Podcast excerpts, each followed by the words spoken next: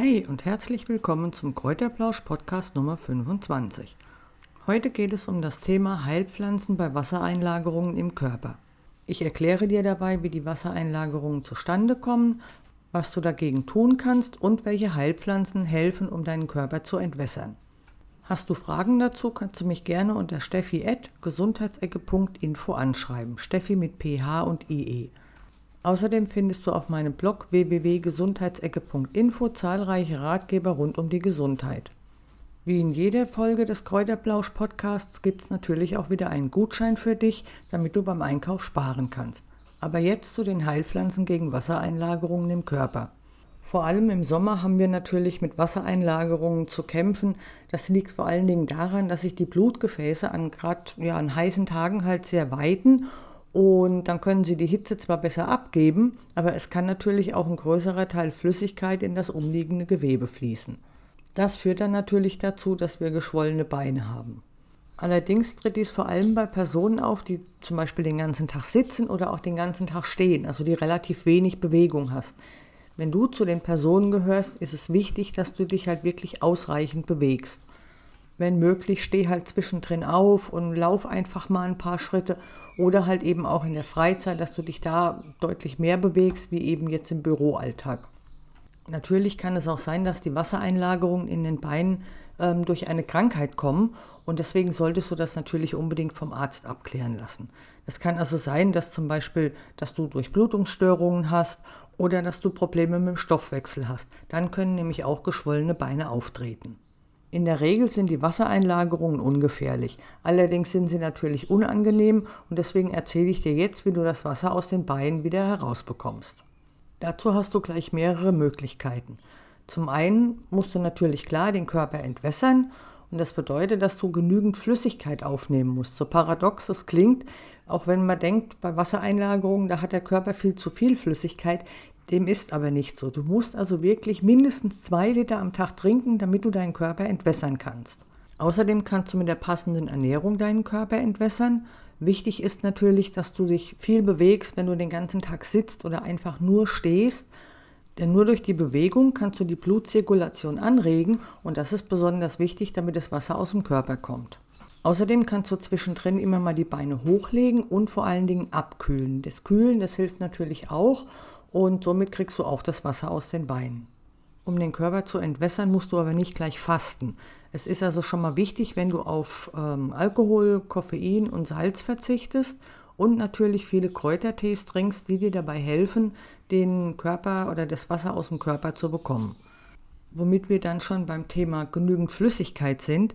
Eine ausreichende Flüssigkeitszufuhr ist also wichtig, damit die Nieren helfen, die Venentätigkeit anzukurbeln. Deshalb wird empfohlen, dass du im Sommer mindestens zwei, also beziehungsweise besser zwei bis drei Liter Flüssigkeit zu dir nimmst. Das sollten natürlich ungesüßte Sachen sein. Hier eignen sich dann vor allen Dingen die Kräutertees, die eben auch dabei helfen, dass der Körper entwässert wird. Wie ich ja gerade schon erwähnt habe, musst du also bei der Ernährung im Grunde auf nicht viel verzichten. Klar, Alkohol, Nikotin und Salz ist natürlich etwas, worauf du, wenn es geht, verzichten solltest. Insbesondere beim Speisesalz liegt es natürlich daran, dass Natrium eine stark wasserbindende Wirkung hat. Und das ist ja genau das, was wir eigentlich nicht wollen.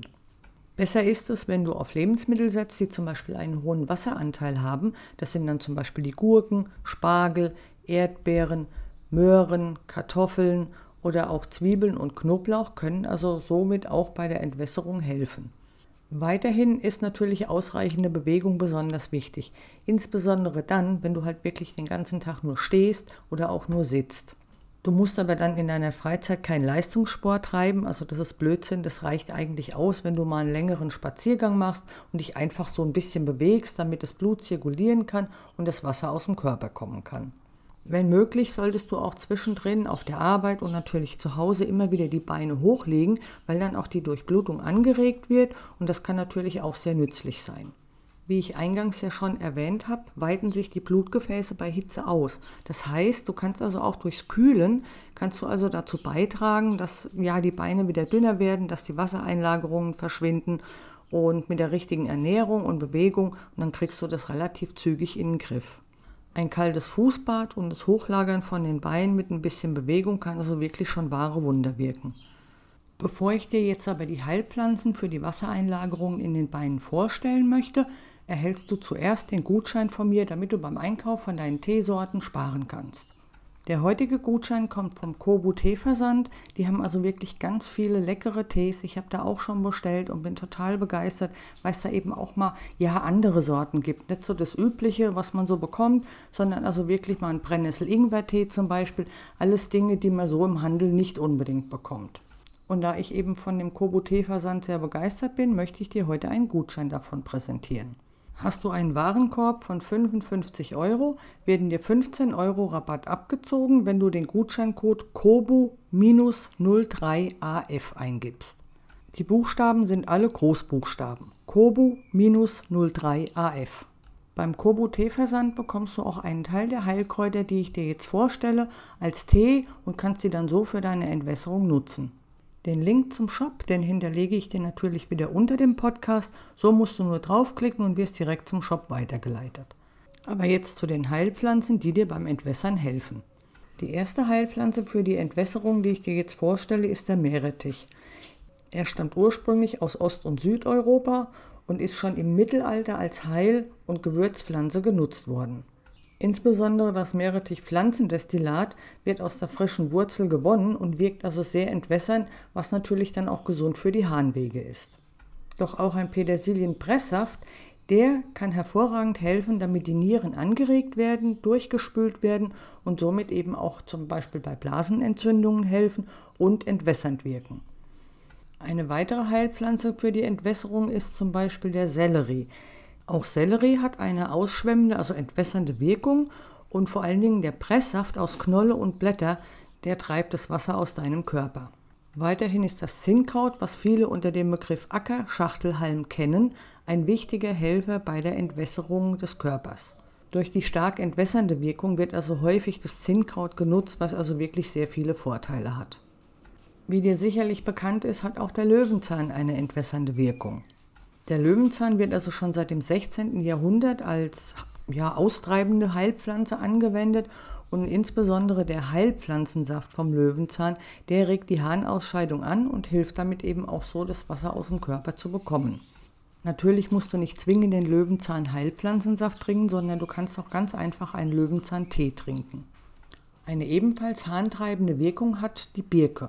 Die Blätter der Birke, die hilft also beim Durchspülen der Harnwege und scheidet so das Wasser im Endeffekt aus. Das bekannteste Entwässerungsmittel dürfte natürlich der Brennnesseltee sein. Diesen kannst du, wie ich ja schon erwähnt habe, also Brennnesseltee mit Ingwer, kannst du beim Kobu Teeversand bestellen und der ist wirklich lecker, das muss ich ja sagen. Auch ein einfacher Pfefferminztee oder Ingwertee kann dich also wirklich dabei unterstützen. Du kannst sie natürlich auch mischen, wenn du zum Beispiel sagst, du möchtest den Brennnessel-Ingwer-Tee vom Kobu-Tee-Versand oder du möchtest einfach nur einen Pfefferminztee mit ein bisschen Ingwer drin. Kann also alles helfen, deinen Körper zu entwässern. Im Endeffekt kannst du die Tees alle mischen und kannst dann so, ich sag einfach mal, deinen Lieblingstee herausfinden, damit er erstens schmeckt und zweitens auch hilft. Die Zeit vergeht wie im Flug und wir sind auch schon wieder beim Ende angekommen. Hast du noch Fragen, kannst du dich natürlich jederzeit an mich wenden unter steffi.gesundheitsecke.info. Steffi mit PH und IE. Ansonsten kannst du gerne im Blog www.gesundheitsecke.info stöbern. Da findest du also zahlreiche Ratgeber rund um die Gesundheit. Du kannst natürlich auch gerne einen Kommentar im Blog hinterlassen, wenn du möchtest. Und natürlich würde ich mich freuen, wenn du den Blog wie auch den Podcast weiterempfiehlst. Gefällt dir der Kräuterplausch-Podcast, freue ich mich natürlich über eine Bewertung und wenn du mir folgst. So erfährst du auch immer gleich, wenn neue Folgen online gehen. Das war's schon wieder für heute und ich wünsche dir jetzt einen schönen Tag, ein schönes Wochenende und bleib gesund. Wir hören uns wieder nächste Woche. Tschüss!